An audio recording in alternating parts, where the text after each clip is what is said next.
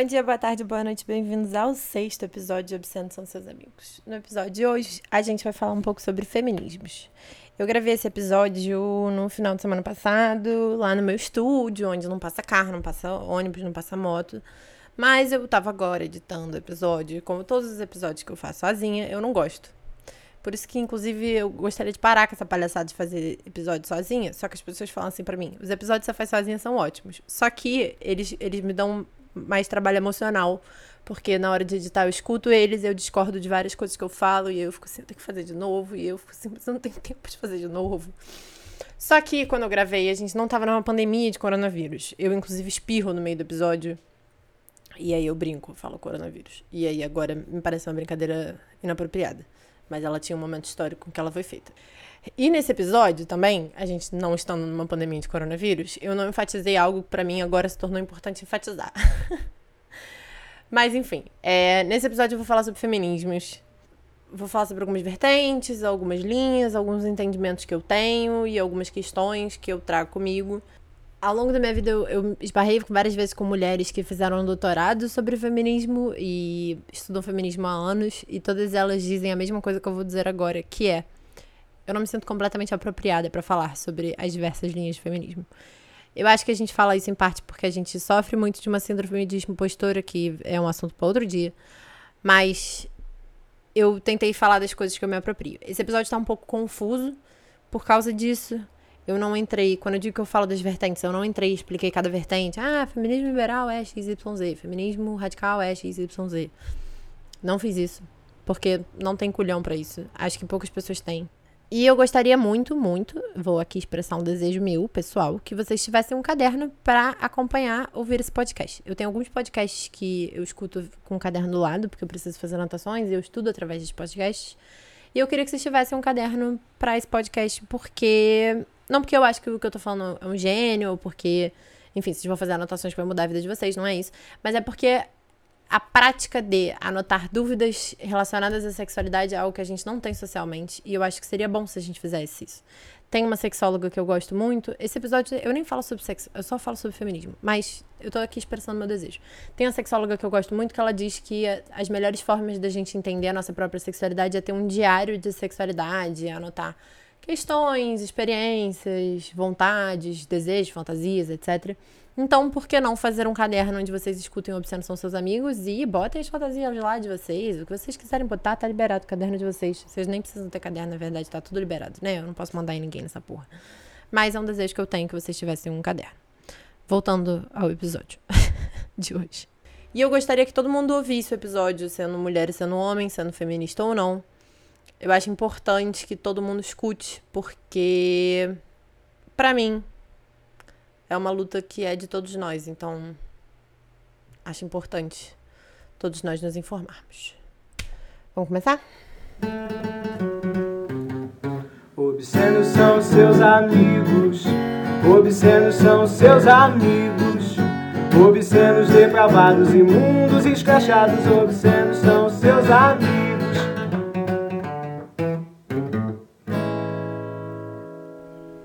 Na primeira vez que eu fiz essa gravação, eu fiz referência a um vídeo da Sabrina Fernandes chamado Feminismos e Vertentes, que ela lançou em março de 2019.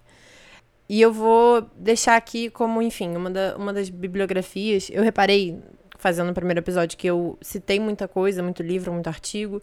Então, vou deixar tudo isso na descrição do episódio. E esse vídeo, eu acho que ele é o primeiro principal.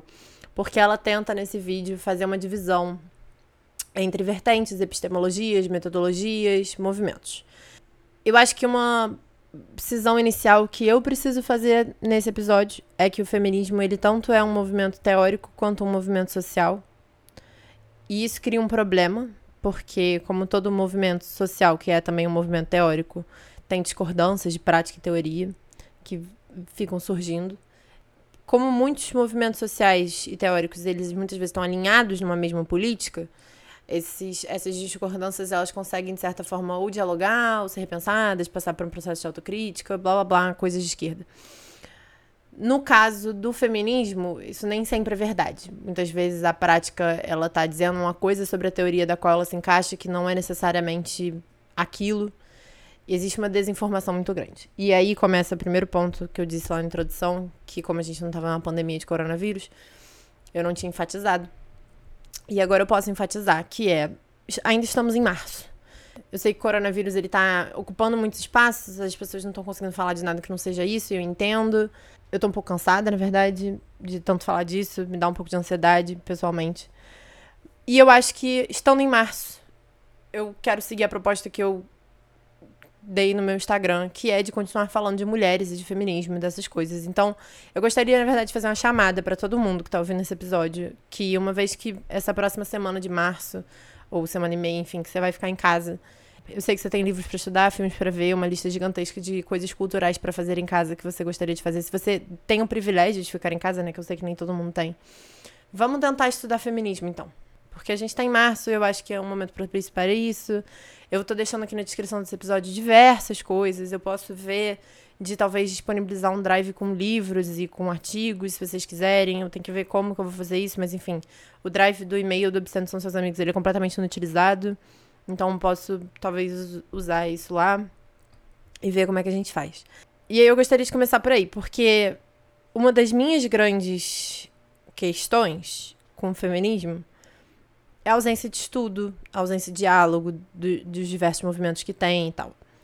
E aí vou fazer o que eu fiz no episódio inicial, que é falar um pouco de mim, porque eu não sei muito onde começar um episódio a falar sobre feminismo. Tipo, tudo bem que eu já comecei, mas enquanto historiadora, eu penso que talvez fazer uma linha do tempo seja interessante. Então eu poderia começar falando do movimento sufragista. Para quem não sabe, sufrágio é uma palavra chique para voto. Então, um movimento para as mulheres poderem votar e serem votadas, que tem lá no início do século XX. Poderia começar por aí, poderia. Mas talvez eu pudesse falar também de um pouco antes, de mulheres como a Flora Tristan, que estava no Peru e na França, ou da Clara Zetkin, de outras mulheres, enfim, fantásticas que fizeram parte de um feminismo revolucionário de que a gente muitas vezes não menciona. Eu poderia, inclusive, voltar mais ainda, falar das mulheres que foram queimadas durante o medievo porque eram consideradas bruxas se não seriam elas também feministas. Poderia falar de questões que tinham lá na Grécia Antiga, com a Safo, que era uma das poetas, é, uma das primeiras poetas que teve, e com Contra Neeira e o Contra Timarco, que são dois processos que tem numa ágora da Grécia. Numa ágora da Grécia, não, na ágora de Atenas, que discute diversas pautas sobre feminismo e tal. Eu poderia fazer isso. Eu não sei quantos anos eu ia passar falando em frente a esse microfone. Então, talvez a melhor forma de fazer isso, sem eu produzir um conteúdo que dê conta de toda a quarentena do coronavírus sozinha, só falando sobre as minhas leituras de feminismo, sobre a história do feminismo, é fazer algumas escolhas. Eu queria então delimitar que escolhas são essas que eu tô fazendo, né? Eu vou contar um pouco da minha história, de como é que eu entrei em contato com alguns autores que eu quero comentar aqui, mas a primeira coisa a ser comentada é que eu me identifico com uma linha de feminismo chamada feminismo marxista. Muitas vezes na internet, se você for procurar páginas de Facebook, Instagram, que falem feminismo marxista, você vai encontrar páginas que na verdade são de feminismo radical. Eu não sei por que, que isso acontece, mas isso acontece. E me dá nervoso. Mas tem um Instagram específico sobre feminismo marxista que se vocês quiserem seguir, eu recomendo. Chama Feminismo Marxista. Olha só que incrível. E a foto é uma foto branca de um rosto que tem uma foice e um martelo no meio. Eu me identifico com essa linha de feminismo porque eu entrei em contato com um livro da Cinzia Rusa, que é uma das autoras que está no livro Feminismo para os 99%. Elas três, a Nancy Fraser, a Titi Bhattacharya e a Cinzia Rusa, são todas feministas marxistas que eu confio e gosto muito das suas publicações e das suas reflexões. E eu entrei em contato com o feminismo marxista com um livro chamado Ligações Perigosas, Casamentos e Divórcios entre Feminismo e Marxismo. Entre marxismo e feminismo, desculpa, troquei a ordem. Que eu não vou comentar aqui hoje, porque eu quero que o próximo episódio seja com a professora que me introduziu esse livro e ela explicando o conceito, a teoria de reprodução social, o conceito da teoria de reprodução social, que é um conceito muito importante para o feminismo marxista. E eu gostaria de ter um episódio só para isso. Então, se tudo der certo, o próximo episódio é isso. E por causa disso, eu não vou falar da linha da qual eu me identifico mais. Eu vou falar um pouco do meu processo chegando até essa linha. Quando eu entrei na universidade, eu já na escola a gente já tinha algumas discussões sobre ser feminista, sobre não ser, mas a leitura ela era muito incipiente, muito baseada em textões de Facebook. Então, na universidade, eu tive contato com textos um pouco mais acadêmicos sobre feminismo. O primeiro deles foi um texto que é substancial para qualquer um que faz história, que é da John Scott, chama Gênero, uma categoria útil de análise histórica. É um texto extremamente importante para quem faz história, é, e para entender um pouco do debate entre história das mulheres, gênero, feminismo, sexualidade, etc. O segundo livro com o qual tive contato foi na mesma aula que me apresentaram John Scott. A professora falou: a aula que vem a gente vai ler esse livro chamado Problemas de Gênero, de uma autora chamada Judith Butler, talvez você já tenha ouvido falar. Ela escreve muito difícil, é muito difícil o texto dela, a professora fez mal propaganda. É muito difícil, muito complexo, é difícil de entender, vocês ainda estão, enfim, na graduação, eu estou no doutorado, não sei se eu entendo muito bem, mas vamos ler, que eu acho que é importante, é um texto fundamental, blá blá blá. Desafiada, que estava me sentindo, sentei a bunda. Para cada parágrafo que Judith Butler escrevia, eu escrevia uma página inteira de anotações do que eu tinha entendido daquilo. Aí eu fiz isso durante todo o capítulo que ela pediu pra gente ler, eu não entendi nada. Absolutamente nada. E aí fui pra aula. Aí ela explicou as coisas que ela entendia. Aí eu continuei sem entender nada. Passou-se um período, peguei uma outra matéria também sobre feminismo, sei lá o que, gênero, sexualidade, qualquer uma dessas coisas. E aí também passaram textos de, de Butler. Eu falei, putz, de novo assassino na minha vida. De novo ela falou que era uma autora muito difícil, que a gente não ia entender nada. De novo me senti desafiada, estudei mais. Continuei sem entender absolutamente nada. Vi palestras de Judith Butler no YouTube para ver se me ajudava. Não ajudou. Quer dizer, ajudou um pouco, mas não muito. E aí fui pra aula, aí ela explicou as coisas que ela entendia, aí eu continuei sem entender nada. E aquilo foi me dando uma sensação, assim, de nervoso, porque eu, eu sou muito, muito nerd, né? Então eu tava muito acostumada a tirar 10. Aí do nada tinha alguém que não entendia nada, eu, além do Hegel, aí falei, não. E engraçado que a gente Butler é hegeliana, mas enfim. E aí falei, não, não, não, não, não. Me irritou aquela situação. E fiquei nessa, eu com Judite, Judite e eu, numa questão ali, Fábio Porchat e Tim, tá ligado? Então, descobri que na Casa do Saber tinha uma palestra dessa professora de filosofia da UFRJ, que se chama Carla Rodrigues, falando sobre ninguém mais, ninguém menos do que Judith Butler. Fui na palestra, falei, putz, entendi algumas coisas. Essa Carla Rodrigues é da braba. Essa aí entendeu, essa aí tá me explicando. Que incrível. Fui falar com ela. Oi, professora, adorei sua aula. Como é que eu faço para entender mais? Porque eu entendi um pouco, mas eu queria entender mais. Aí ela falou: tô dando aula lá na UFRJ, vem e assiste minhas aulas de ouvinte. Falei: vou, claro, vai ser ótimo. Fui, foi ótimo. Entendi várias coisas que eu não tinha entendido antes. E aí eu queria falar um pouco da Judith Butler aqui, porque ela é uma autora muito difícil, mas ela começa o livro dela da forma que eu acho que é mais bonita para se começar um livro na vida, no mundo todo. Aí eu vou ler aqui pra gente e a gente depois pensa um pouco nas questões que ela tá suscitando nesse livro, que se chama Problemas de Gênero, Feminismo e Subversão da Identidade. Prefácio.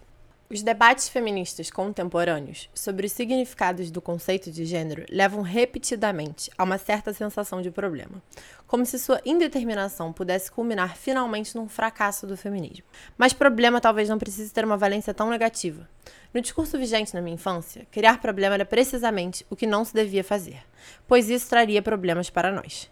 A rebeldia e sua repercussão pareciam ser apreendidas nos mesmos termos, fenômeno que deu lugar ao meu primeiro discernimento crítico da artimanha sutil do poder. A lei dominante ameaçava com problemas, ameaçava até nos colocar em apuros para evitar que tivéssemos problemas. Assim, conclui que problemas são inevitáveis e a nossa incumbência é descobrir a melhor maneira de criá-los, a melhor maneira de tê-los. Ai, Jesus, fico arrepiada. Linda, maravilhosa. O que, ela está dizendo pra gente, então? Ela está escrevendo esse livro num momento histórico muito importante chamado Backlash. Ela está nos Estados Unidos. E o Backlash é um momento onde as pessoas estão falando assim: estamos entrando no novo milênio, galera, galerinha. Vou, vou sair de perto do microfone que eu vou dar uma gritada. Estamos entrando no novo milênio. E aí, no novo milênio, o que queremos no novo milênio? Carros voadores, aquecimento global, óleo para todo mundo, né? American Way of Life. E parar com essa porra dessa palhaçada desse negócio de feminismo que não dá mais pra mulher continuar sem se depilar, sem usar sutiã, que vocês estão estragando o mundo para nós. E no novo milênio não queremos mais isso, então chega. Esse negócio de feminismo é coisa do século XX e agora não precisa mais. Está fora de moda feminismo. Esse é um movimento de backlash. Isso se dá através de propagandas e diversas coisas, e discursos políticos, etc. E a Judith Butler ela tá escrevendo nesse momento. E o que ela tá propondo é o seguinte: em vez da gente dar bola para essas besteiras que as pessoas estão falando, ficar rebatendo contra todos os problemas que estão sendo apontados por fora pelo movimento do backlash para dizer como o feminismo não dá certo e blá blá blá. Em vez de a gente fazer isso, nós vamos perceber a melhor maneira de ter problemas. Então a gente vai discutir a proposta que ela faz nesse livro, os problemas por dentro. Para quem está um pouco mais, talvez, sintonizado numa discussão entre sexo e gênero, vai saber que existe um lugar muito comum de se definir a diferença entre sexo e gênero. Sexo é biológico, gênero é cultural. Essa definição é muito problemática, em parte por causa de algo que a Judith Butler vai argumentar, que é, ela vai dizer pra gente, por que, que a gente está assumindo que o sexo ele foi biologicamente feito quando mesmo a biologização do sexo ela é cultural. Então, para citar um exemplo rápido, fácil, acessível, tem uma categoria de seres humanos chamados intersexo. São pessoas que nascem com genitais ambíguos. Nos Estados Unidos, durante os anos 50, eles criam uma lei para quando não é uma lei, eu acho que é uma regra. Para quando tem a glande, ela vem de um determinado tamanho, você ou deixa ela daquele tamanho e torce para que ela cresça. Ou você corta ela. Se você cortar ela, vai ficar mais parecido com clitóris e aí aquele corpo que não veio dentro dessa dualidade fêmeo-macho vai ser mutilado para se encaixar dentro de um padrão que a gente considera feminino. Ou você vai deixar crescer e vai enfiar testosterona nessa criança para que ela se encaixe naquele padrão que a gente chama de masculino. Os intersexos, para dar um número assim, é, são 2% da população, que é mais ou menos a mesma porcentagem de ruivos no mundo. Então, se você pensar cada ruivo, para cada ruivo que você conhece existe um intersexo, é mais ou menos essa porcentagem, é uma porcentagem bastante grande. E a Judith Butler ela se debruça sobre isso, sobre como é que funciona essa história da gente num determinado momento dizer que existe algo que é fêmea, algo que é macho. Isso também é cultural, isso também é definido pelos nossos padrões sociais, enfim. Ela vai se debruçar sobre linguagem, sobre poder, sobre outras dinâmicas que eu, eu não me aproprio completamente, mas o argumento basicamente é esse. E aí ela vai estar tá falando isso no meio do movimento queer, que eu vou chegar lá daqui a pouco, se apropriando de ninguém mais, ninguém menos do que Simone de Beauvoir. A Simone de Beauvoir, assim como a Judith Butler, como eu falei, são duas hegelianas. E a Judith Butler ela vai estudar um pouco da obra da Simone de Beauvoir. E a Simone de Beauvoir, vamos voltar anos 50, Simone de Beauvoir. Ela publica esse livro chamado Segundo Sexo. O argumento central desse livro, eu, eu recomendo que todo feminista leia, fica aí pra quarentena de vocês. E o argumento central desse livro, ele é extremamente importante, parece que a gente ainda não absorveu ele completamente na nossa sociedade. O nome Segundo Sexo, ele não é à toa, assim como o nome Problemas de Gênero não é à toa. Os dois pensaram muito bem nos nomes dos livros que publicaram. Porque a Simone de Beauvoir ela vai argumentar que nós, enquanto sociedade, quando a gente fala da humanidade, a gente fala do homem. E o sexo, a mulher, ela viria sempre como secundário. O homem, ele é algo que está dado. E a mulher é algo que não se nasce, torna-se. A Judith Butler vai pegar isso e falar assim: como é que é esse torna-se mulher? Por que, que não torna-se homem também? Esse torna-se mulher, está sendo feito em contraposição ao quê? E aí tem toda uma dinâmica do Derrida, como eu falei, que é um filósofo, que ela vai trabalhar um pouco numa dualidade, dizendo que existe uma dualidade entre imanência, essência, subjetividade, identidade, homem, mulher. Existe essa dualidade e parece que ser mulher é tudo que não é ser homem. Então, não é. A gente estabelece, de certa forma, que a gente Butler está falando mais ou menos, pelo que eu entendo, é que a gente estabeleceu o que é ser homem e agora o que é ser mulher é tudo que não seja aquilo. Só que ela apresenta um problema temos uma subversão dessa identidade. Tanto é que o livro, o nome do livro Problemas de Gênero, Feminismo e Subversão da Identidade. Temos uma subversão dessa identidade com a categoria, essa, essa sujeita, que é a drag. Que é uma mulher ao extremo. Então, se ser mulher é ter cabelos longos, a drag tem cabelos enormes. Se ser mulher é ter unhas longas, a drag tem cabelos, tem unhas gigantes. Se ser mulher é usar vestidos, a drag tem os vestidos mais extravagantes do mundo. E existe uma subversão disso. Então, a partir do momento que você leva algo ao exagero ou ridiculariza, você também está apontando problemas dentro daquela coisa. Porque, na verdade, ser mulher não é nada disso. Não é o tamanho do seu cabelo, não é o tamanho da sua unha, não é o vestido que você veste. E parece que, enfim, hoje em dia isso pode parecer um pouco óbvio. Falar isso nos anos 90 não é tão óbvio assim. A Judith Butler, eu, inclusive, recomendo vocês darem uma pesquisada na cara dela. Vocês vão ver que ela tem um cabelo curtinho, ela é lésbica, ela, enfim, tem as subversões ali da identidade de mulher dela. E ser gorda, né? Também mulheres não podem ser gorda porque não é algo feminino. Por isso a capa do Problemas de Gênero dessa da coleção Sujeito História, que é o, que, o livro que eu tenho, a capa no fundo tem uma drag gorda. Linda. A Judith Butler tem ainda um outro livro chamado é, Bodies That Matter, que em português ele pode ser tanto traduzido como Corpos que Importam, quanto Corpos que Pesam, né? E ela faz isso dos títulos dela serem meio dúbios, assim. E ela vai dizer que o grande problema do gênero, agora que a gente está vivendo, é a heteronormatividade. Então, tem esse conceito queer, ela é nomeada como uma das grandes autoras da teoria queer, eu disse que eu ia voltar nisso. A palavra queer, ela foi usada durante muito tempo enquanto um xingamento, que significava estranho, então era como chamar alguém de boiola, por exemplo. Só que boiola é para sujeitos específicos, né? E o queer, ele era para qualquer pessoa esquisita. Significa esquisito. Mas significa um esquisito depreciativo. Então, nos Estados Unidos, você chamava de queer ao longo dos anos. Ao longo da metade do século XX, alguém que era esquisito, estranho, anormal, geralmente dentro de categorias LGBT. E aí ela fala, vamos se reapropriar disso. Então, um pouco como fizeram a Marcha das Vadias aqui no Brasil, a gente pega o conceito de vadia, reapropria e fala, somos vadias sim, não sei o que, e faz a Marcha das Vadias. Tem toda uma discussão sobre essa reapropriação, no caso da Marcha dos Vadias, que, enfim, não vou entrar agora nesse momento. A ideia é só que tem uma palavra que significa algo, as pessoas pegam, ressignificam ela, e o queer, ele vai se tornar uma categoria dentro do LGBTQ, né? O, que é do, é do queer, para significar não me encaixo. Não me encaixo no quê? Numa heteronormatividade. Que é onde o Gigi Butler vai bater, vai dizer que é o problema, vai argumentar que é uma grande questão, que todas essas categorias elas existem só porque existe uma heteronormatividade vigente, e aí ela vai entrar dentro de linguagem, de, de poder e de questões assim para mostrar como é que essa heteronormatividade ela dialoga. Para quem nunca ouviu falar, heteronormatividade é um conceito, enfim, acho até difícil um pouco de explicar porque ele é tão recorrente, tão comum, tão autoexplicativo que eu acho até difícil dar exemplos. Eu cheguei a abrir aqui o livro da Butler para ver se ela em algum momento define isso de uma forma clara, mas é evidente que não então, vou tentar explicar do meu entendimento de heteronormatividade. Eu sou uma mulher heterossexual, certo? Isso não significa que eu me atraio por pênis. Não é isso, no meu caso. Não acho que a heterossexualidade signifique isso. Heterossexualidade significa atração pelo gênero oposto, né? Então eu acho que não tem uma relação tão intrinsecamente biológica, apesar de ter uma relação biológica é, corporal, corpórea, importante. Mas a heteronormatividade, ela significa estabelecer a heterossexualidade enquanto norma, enquanto regra. Então é tanto os filmes e as propagandas e as coisas que a gente vê que estão sempre pensando o mundo nessa dualidade de um homem se junta com uma mulher, quanto as práticas sociais que a gente adota em virtude do sexo oposto. Então, no caso das mulheres, por exemplo, é se depilar, porque homens não gostam de pelo na perna, sei lá.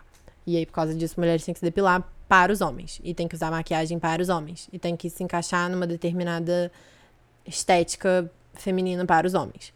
E do lado oposto dessa história seria como um comediante muito bom. Vi uma peça de um comediante muito bom brincando com isso. É, falando assim, eu não sei por que, que meus amigos homens a gente não consegue sair que não seja para pegar mulher. Então eu chamei eles para ir fazer sei lá o quê. E aí um deles me perguntou, mas vai ter mulher lá? E aí eu fiquei assim, mas por que, que tem que ter mulher? Eu tô chamando você para sair. Por que, que a gente tá pensando na quantidade de mulher que vai, vai estar tá presente nesse evento? E, eu, e ele também conta que um outro amigo chamaram, chamou eles para ir num show, no show do Usher.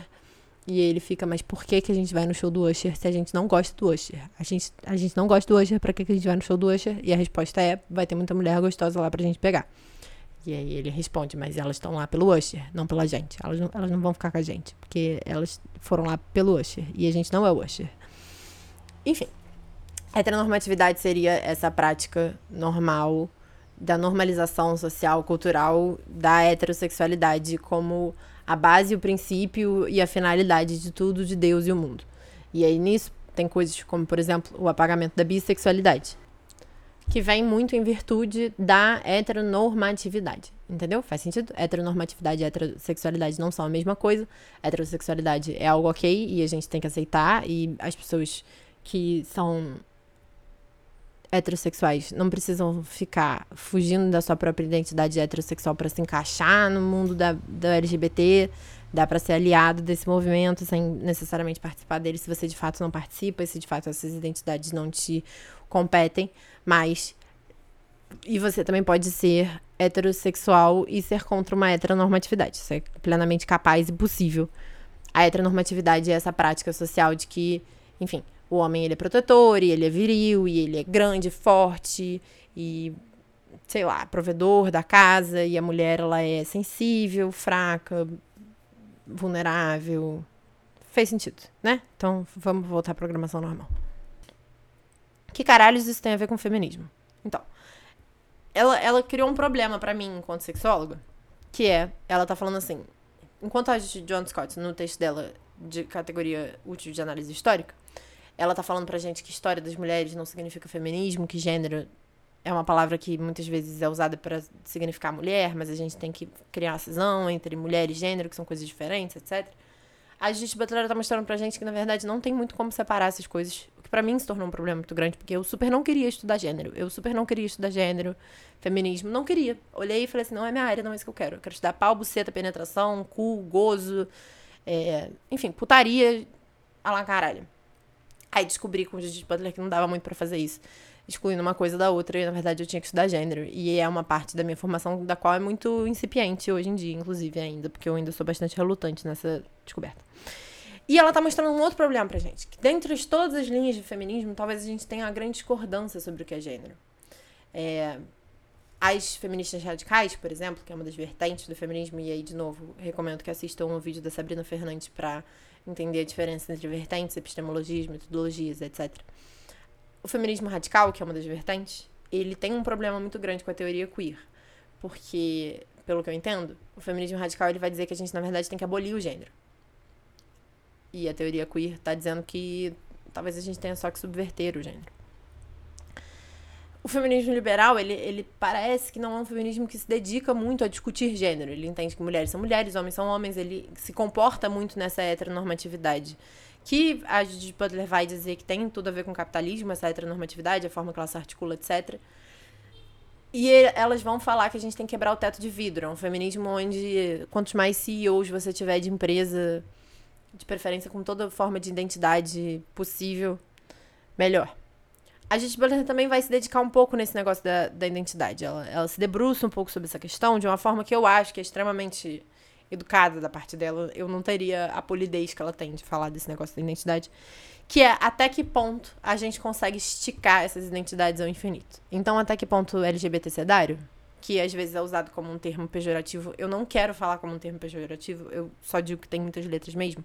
O LGBT sedário que eu conheço, ele é LGBTQIA T A I de novo dois outras coisas. Já, eu já nem lembro, mas o 2 é, é, é, estadunidense. Acho que a gente pode descartar, porque não cabe aqui no Brasil.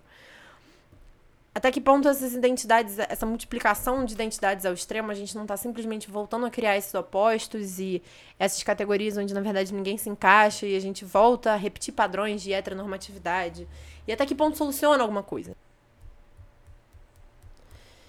Então, eu gostaria de dar um exemplo que a Carla Rodrigues, que é essa professora que dá aula de filosofia na UFRJ do curso que eu fiz sobre a Judith Butler dá. Tá escrito no meu caderno, eu vou simplesmente ler a citação dela. Se o problema é a exploração capitalista, existe um momento em que uma mulher branca de classe média está em um outro patamar, por exemplo. Mas de igualmente difícil definição a um homem subalterno, negro ou não. Então, o exemplo que ela deu é falando, por exemplo, vamos fingir que uma mulher branca que está vulnerável a ser estuprada, por exemplo, por um homem, vai receber, e essa mulher é de classe média, ela vai receber na porta dela um entregador pobre, negro, homem. Essas dinâmicas dessas identidades, elas são muito complexas. E como a Judith Butler, ela vai falar como ela está criticando precisamente a extensão eterna de identidades diferentes, ela vai falar, por exemplo, que uma mulher ela pode ser ela pode ser mulher, pode ser lésbica, pode ser mãe, e ela não se reduz a nenhuma dessas categorias. Tudo isso complementam ela como mulher.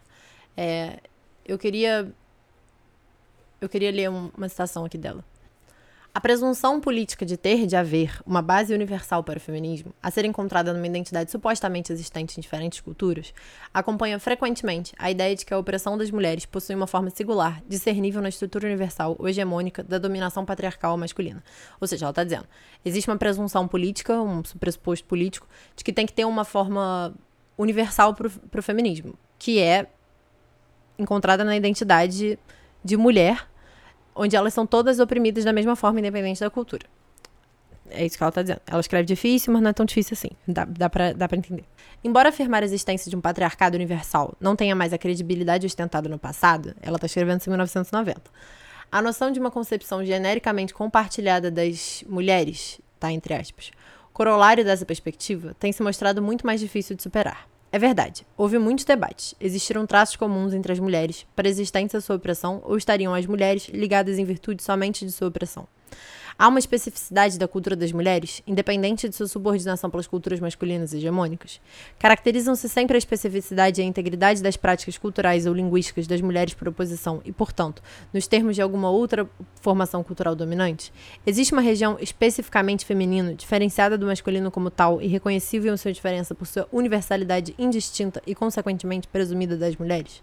A noção binária de masculino e feminino constitui não só a estrutura exclusiva em que essa especificidade pode ser reconhecida, mas de todo modo a especificidade do feminino é mais uma vez totalmente descontextualizada, analítica, politicamente separada da constituição de classe, raça, etnia e outros eixos de relação de poder, nos quais tanto constituem identidade, tá entre aspas, como tornam equívoca a noção singular de identidade. Isso está na página 22, caso alguém tenha um livro queira acompanhar. Então, de novo, escreve difícil, alguns diriam, eu acho que escreve profundo. Acho que é uma forma mais bonitinha de dizer isso. Mas o que ela tá perguntando aqui é se existe alguma característica única do que é ser mulher. Que além da opressão, que aparentemente a gente pasteurizou nesse termo chamado patriarcado, a gente entende de alguma forma que todas as mulheres sofrem a mesma opressão, e é isso que ela tá perguntando, mas será que elas sofrem todas as mesmas opressões? Será que existe algo único que faz com que a pessoa seja mulher? E aí, todos esses problemas que a Judith Butler tá levantando, ela apresenta uma proposta, uma solução que talvez tenha sido a forma que você, se já ouviu o nome dela, tem ouvido junto com o conceito de performance.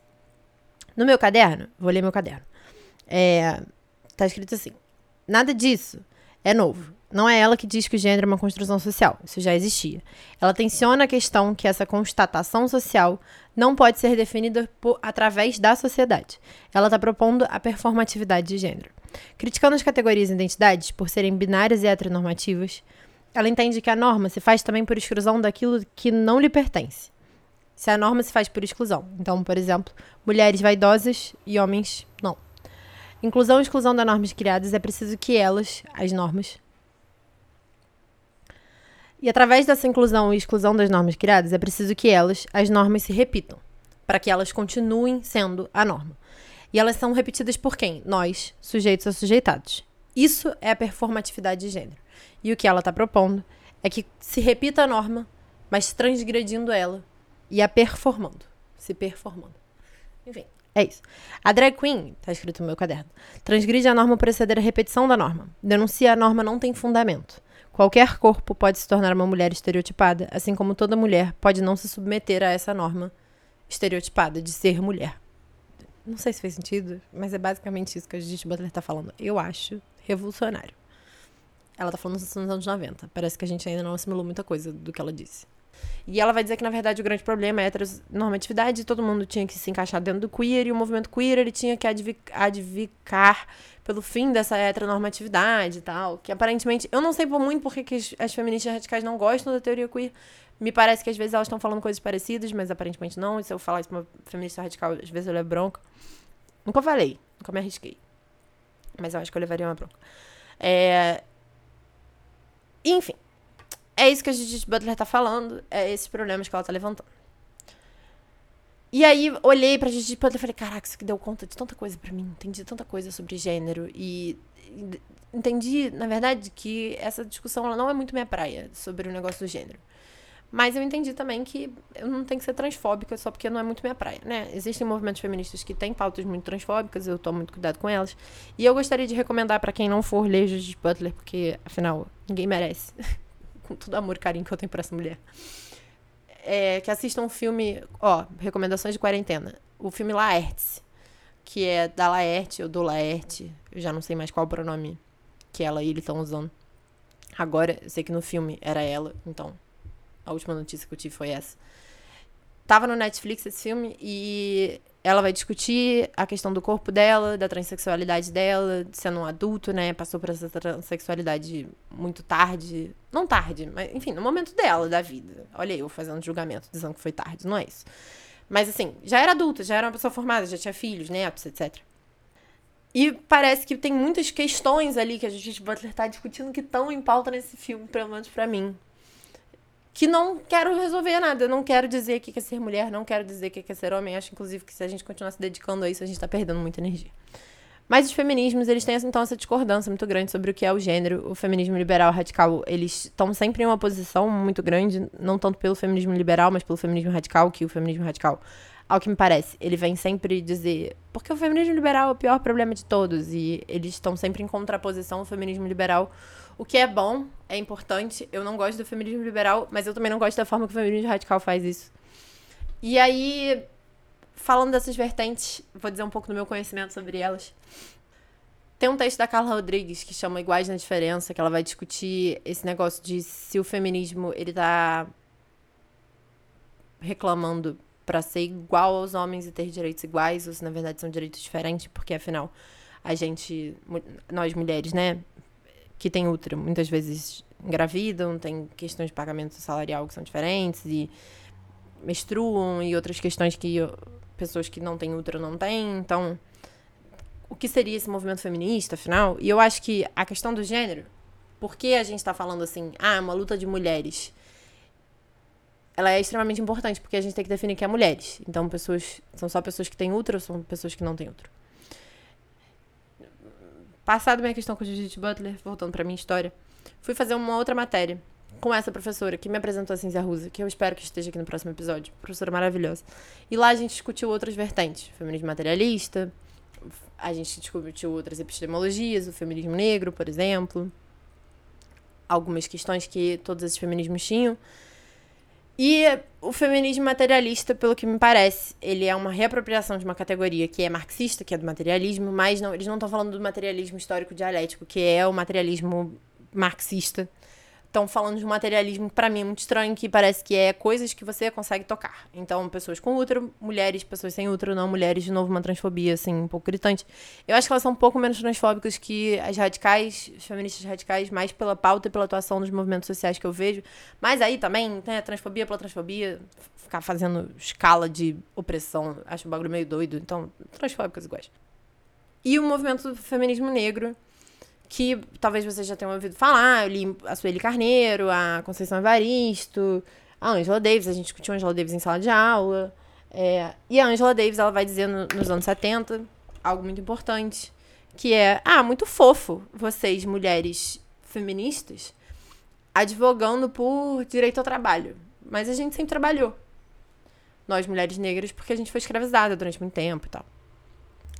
Uma das questões que surge muito com a Angela Davis no 8 de março é a coisa do não queremos flores, porque tem pessoas que falam assim, ei, eu nunca recebi flores, porque pessoas negras nunca foram vistas como passíveis de receberem flores. Então, vocês estão aí dizendo não queremos flores, mas e se, e se eu quiser flores? Ai, meu Deus, tô com soluço. É isso, não dá mais pra fazer um podcast, fiquei com soluço. E o, o feminismo negro, Aí, de novo, fazendo referência ao vídeo da Sabrina Fernandes, que eu acho que vocês já deveriam ter ido parar e ver, ou então pelo menos colocado assim, tarefa, lista de tarefas, né? Ver esse vídeo. Ele pode tanto ser um feminismo negro marxista, como é o caso da Angela Davis, ela é uma marxista, quanto ele pode ser um feminismo negro liberal, que diz que é muito importante ter CEOs de empresas que sejam negras e quebrar o teto de vidro, etc. Que no Feminismo para os 99%, que é um livro feminismo marxista, elas vão dizer, ah, muito bonitinho esse negócio de querer quebrar o teto de vidro, mas enquanto isso terão outras mulheres aqui embaixo catando os vidros que vocês quebraram, né? Não é isso que queremos, pelo menos, enfim, o feminismo marxista não é isso que ele quer. No início do episódio eu falei, homens, fiquem com a gente. E aí agora é o momento de estrelato de vocês. Olá, homens que ficaram. Deve ter sido dois. Tudo bom? Feminismo para os 99%, eu acho que vocês devem ler, ele vai advocar exatamente que não vai existir nenhuma mudança na estrutura de classes enquanto as mulheres não estiverem junto nessa luta e as pautas delas continuarem sendo relegadas como foram durante o governo stalinista, por exemplo. e continuarem sendo deixadas de lado, porque não tem como fazer uma revolução sem metade da população. Parece, parece algo óbvio, mas às vezes homens não entendem coisas óbvias, então falhemos as coisas óbvias. Então, pessoas que estão preocupadas em fazer revolução e mudar a estrutura socioeconômica, etc., se vocês não fizerem isso junto com as pautas feministas, não vai fazer. Mas, ao mesmo tempo, mulheres, o quanto é que a gente consegue chegar longe sem as pautas, sem entrar em determinadas pautas masculinas e sem ter esse apoio que é, enfim, numérico, importante. Se a gente quer pensar uma revolução, a gente tem que fazer isso. Ainda falando assim, dessa coisa de vertentes, linhas, epistemologias, blá blá blá. Eu acho que vale a pena se informar um pouco sobre o feminismo latino-americano. A gente vem visto nos últimos anos as argentinas e as chilenas, especialmente, mas também as uruguaianas, dando uma bronca na gente em termos de feminismo enquanto movimento social. Acho que vale a pena se informar, acho que vale a pena ler. Posso colocar na descrição desse episódio um texto do coletivo com Barrique, enfim, eu também li nessa aula, também é muito importante. É... E acho que a gente tinha que se articular melhor. E agora vem a segunda parte desse podcast, que são as minhas frustrações, as minhas questões do movimento político, né? Eu falei um pouco de teoria, falei um pouco de algumas autores que eu gosto, citei algumas que eu acho que são importantes ler, entender e pensar. Simone de Beauvoir, Judith Butler, Angela Davis, Cinzia Rusa, são minhas referências teóricas. Mas gostaria de falar um pouco, então, agora sobre o movimento social do feminismo. Era uma vez eu estava em Portugal, em fins de fevereiro. E aí eu fiquei. Eu soube que tinha. Lá tem dois grandes partidos de esquerda. Um deles é o Bloco de Esquerda, o outro é o Partido Socialista. O Bloco de Esquerda ele ficava próximo do lugar onde eu estava ficando, ficava num bairro que é uma graça, em Lisboa. Quem puder ir, vá. Foi lá que eu comprei o livro da Cinza Rosa, inclusive, porque foram eles que traduziram. E lá eles estavam dando panfletos e começando a se articular para o 8 de março. Qual era a articulação? Mulheres, diziam os panfletos. Não consumam nada. Vamos fazer uma greve de consumo. Qual a ideia? Se você faz uma greve de consumo, não tem por que o comércio abrir, certo? Se ele não vai vender, não tem por que ele abrir, porque ele perde dinheiro, ficando aberto e ninguém consumindo. Se ele não abrir, as pessoas que estão trabalhando nesse comércio, elas ficam livres para irem na manifestação do dia 8 de março. Olha só que incrível, que lógica fácil, pertinente, importante. Além disso, elas também se apropriavam, elas, enfim, o, o bloco de esquerda, as pessoas que estavam organizando esse 8 de março, elas também se apropriavam do conceito de teoria da reprodução social, que é o conceito que a gente vai ver no próximo episódio que é a ideia de que a gente não pode reproduzir socialmente as coisas. Então, no 8 de março era um dia de descanso e de organização política. Então, não era para as mulheres fazerem comida, não era para lavar roupa, não era para ficar fazendo a cama pros outros, ficar fazendo mochilinha pros outros, nada disso não era para consumir o negócio do consumo ainda, né? Não era para pegar transporte público, se desse para ir para manifestação de bicicleta era o ideal, se não desse tudo bem, mas enfim, o ideal seria isso que a gente se organizasse para no dia anterior já ter feito todos os sanduíches, todas as comidas, todas as roupas, todos os trabalhos de reprodução social que você precisaria para o dia 8 de março, porque o dia 8 de março seria um dia de articulação política nacional e eu tenho quase vontade de chorar de tão bonito que é essa proposta. E falava, homens, participem, é importante que vocês estejam lá também. Por isso, inclusive, que a gente quer uma greve do comércio, por isso que a gente quer que seja um feriado nacional, que as coisas fechem, para que todos os homens estejam lá, para a gente poder edificar para essas pautas. E tinham lá as pautas do momento das, do feminismo lisboeta, o português, né? E eu chego no Brasil, início de março, eu tava lá no fim de fevereiro, não fiquei lá pro 8 de março, chego no Brasil.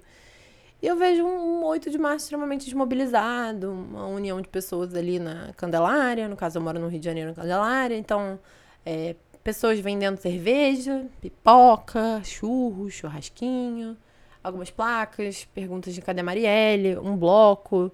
Sempre tem um bloco, não sei porquê, pessoas tocando tambor. Que eu acho que pode ser muito bonito, muito enriquecedor, mas, de novo, a gente tem que pensar no que é essa prática política. Comércio absolutamente a mil, então, muitos ônibus, pessoas voltando do trabalho, pessoas ignorando manifestação. E ninguém se dedicando a pensar o que seria essa União Nacional.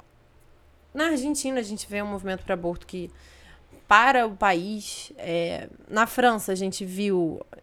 Isso de Portugal já tem alguns anos, esse ano. A gente viu por causa da reforma da Previdência, uma paralisação absolutamente total e eh, os movimentos feministas na frente disso tudo. E no Brasil, uma articulação muito baixa, muito pequena, etc. Não é que não existam coletivos, não é que não existam partidos preocupados em pensar o feminismo, não é isso. Eu acho que, em termos de avanço político, histórico, a gente tem feito muita coisa. Isso para mim é um incômodo muito grande. E eu acho que a gente tinha que estar tá se remobilizando teoricamente para pensar a nossa prática.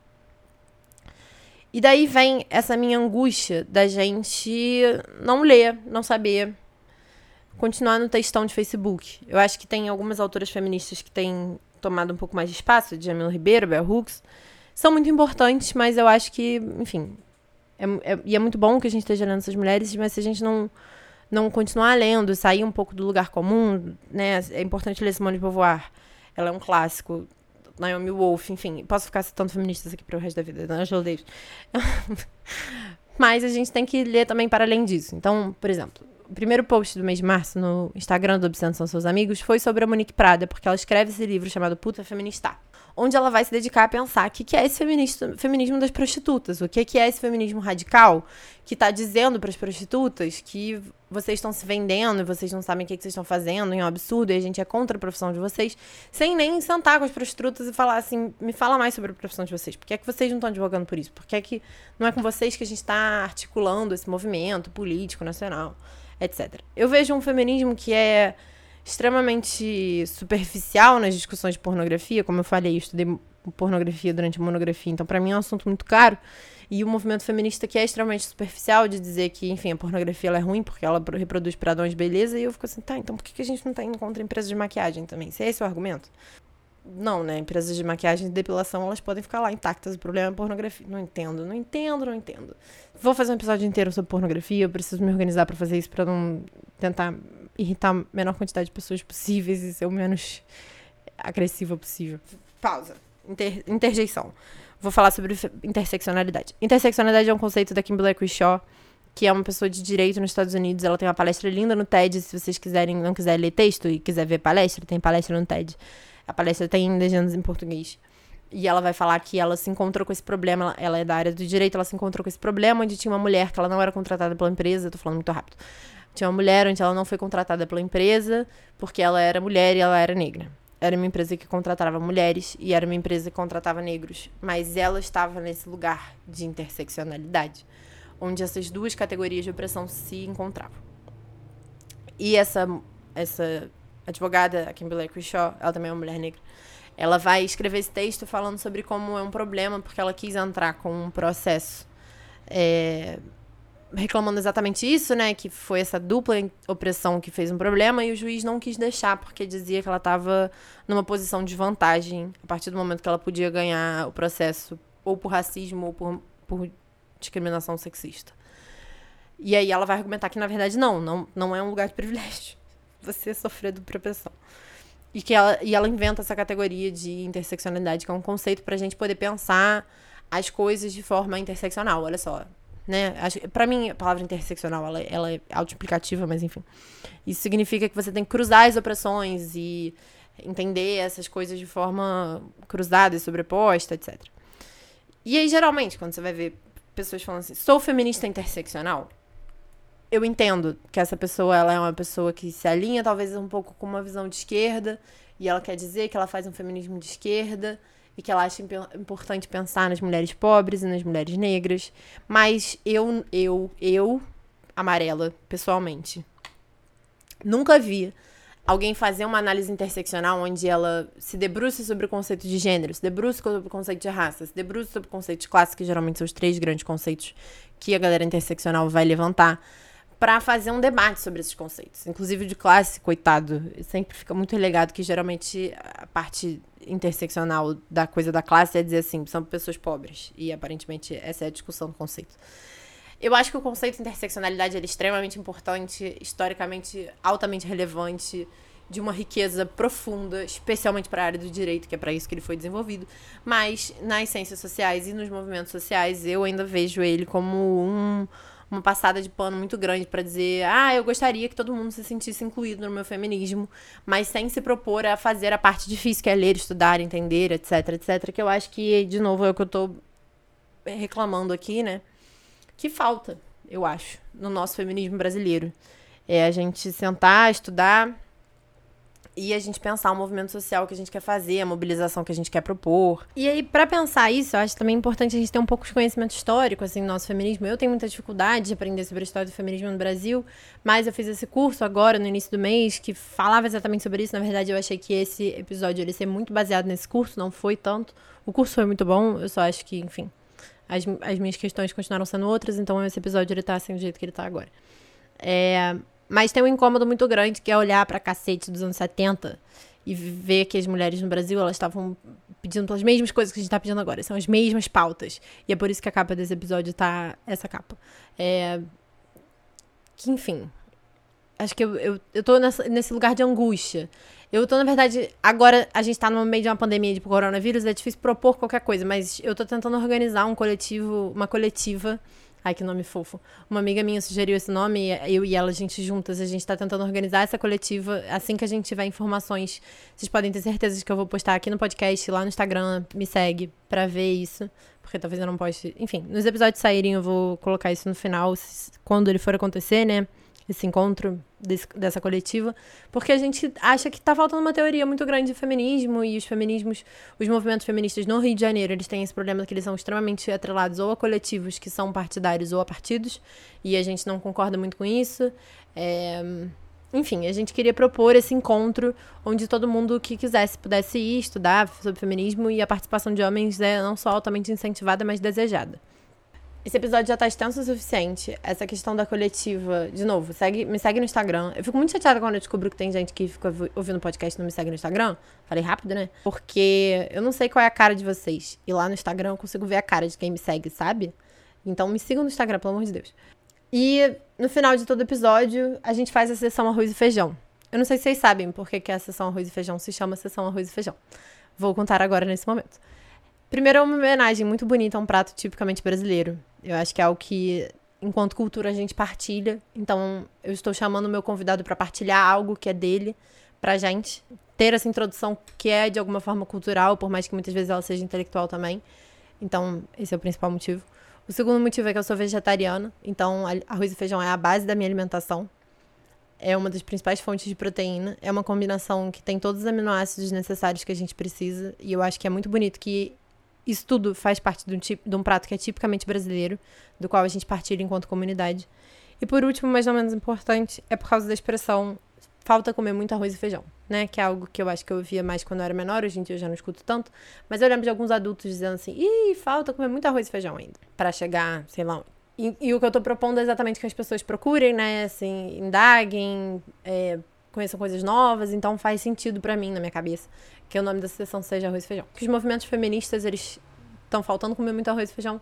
Acho que falta muito a gente ler teoria, a gente debater teoria, a gente repensar nossas práticas sociais. E esse episódio ele tá vindo muito nesse embalo de chamar essas questões que para mim são pertinentes. E por isso que ele existiu e por isso que ele tá um pouco confuso, meio introdutório, mas às vezes extremamente profundo nas coisas que eu tô dizendo, porque eu acho que tá faltando a gente se juntar num grande prato de arroz e feijão. E eu espero que aqui tenha tido referências suficientes que a gente possa passar essa quarentena abastecidos de feminismo. Se cuidem, tá? É importante a gente se cuidar, cuidar das pessoas próximas e tentar deixar o máximo de gente em casa. Eu sei que economicamente nem sempre é possível, mas enfim, é importante agora que a gente tente e a gente peça para órgãos públicos não descontarem férias de trabalhadores e coisas assim que também, enfim. Outras pautas que eu tô levantando lá no Instagram, a gente pode conversar por lá, tá? Beijo. Alguns agradecimentos. Eu agradeço demais a Papel Lacarte por fornecer a logo de Obsceno São Seus Amigos e ao Francisco Maciel Pires pela vinheta. O contato deles está na descrição desse episódio. E eu acho que tá bom, né?